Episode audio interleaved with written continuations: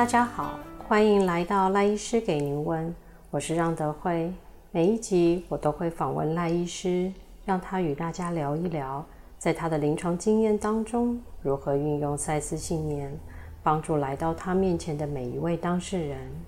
每周一的早上，我和赖医师会在中央五街的空间，希望借由每一次的谈话，让正在收听的你，可以更加认识自己，与自己靠近。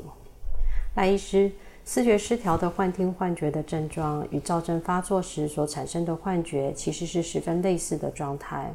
我曾经有过当事人早期被诊断为躁郁症，但是后来发现他是视觉失调；但也遇过有些当事人早期被诊断为视觉失调，但是后来发现其实是躁症所引发的。所以在临床上，我们该如何区辨这两种精神疾患的差异呢？嗯。是的，在疾病诊断这一端呢，视觉失调的幻觉、妄想、混乱言行以及负性症状，好，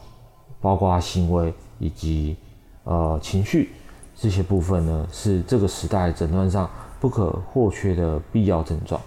然而，躁郁症在全盛时期，也就是所谓的 full bloom 的时候呢，就不论躁期或是郁期。都可能出现脱离现实以及幻觉、妄想的精神疾病特征。是的，在这种状态下，两者很难去做区分，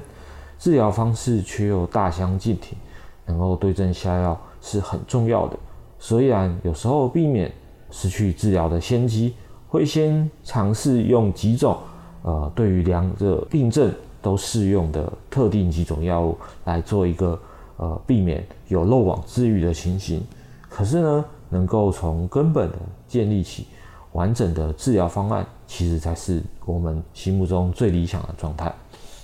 同时，在建立确切的诊断的时候，由于个案的状况往往不是太理想，那么就很需要家属或者密友以及伴侣所提供的资讯。也就是说，这个病是一个属于每个人都需要一起介入的。一起来帮忙的病，而不是传统上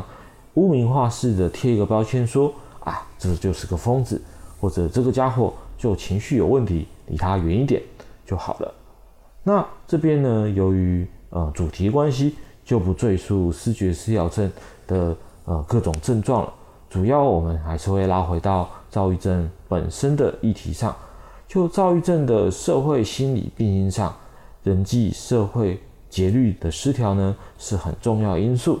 那这在门诊当中往往是爱莫能助。那最主要就是因为时间以及可及之处是比较受限的。啊，赖医师常常说：“你来了很好，我很开心。可是我担心，就只有这一次的机会，因为造成的个案后来如果无法控制，不是太严重被强制就医，就是。”把生活弄得一团乱之后呢，慢慢的自己好起来而已。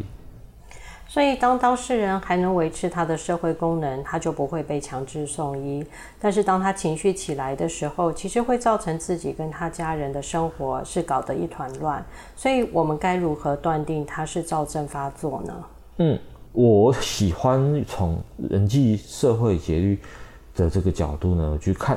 那就是说，如同他这个名称。所标示出来的，其实人际社会的节律呢，就是每一个人从起床、喝水、做做每个早晨他会做的例行公事，呃，例如说吃个早餐，呃，喝个水，那走一走等等，那到和第一个人对话，那什么时候开始做第一件工作，或是做第一件家事等等等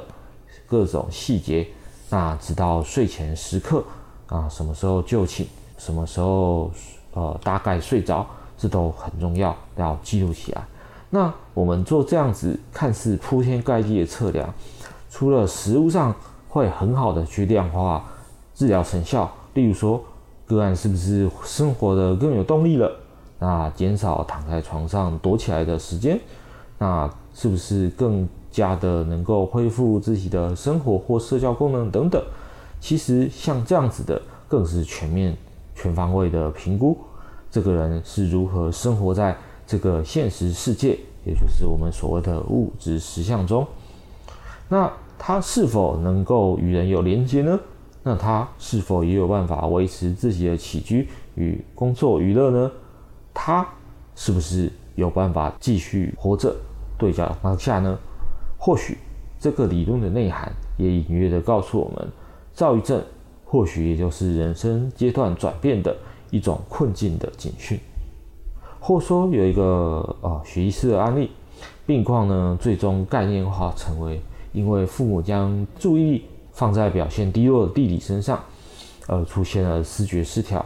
那这样子案例，如果放在今天的精神医学当中呢，是万万不可以接受的，因为这个在目前的精神医学上来看，确实是没有什么关联性。不过，如果要从个案重新叙事，重新去解读他自己的病况的由来始末，那这样子的内在经验出现一种能量流动不良，或者说能量淤塞、累积、扭曲、变形，然后而后去转换出身心疾病的状态。或许呢，在这样的呃处理之后，个案可以重新建立起他对他自己所处的困境的新观点以及新生活方式哦。希望今天的对话能够给您带来一点启发。所以，我们从更广阔的观点来看，躁郁症不单纯只是一个精神疾患，它也有可能是人生阶段的转变，或者是一个提醒，对当事人的生命都具有非常大的意义。我们今天谢谢赖医师的分享，赖医师给您问，我们下期再与您一起探索身心灵。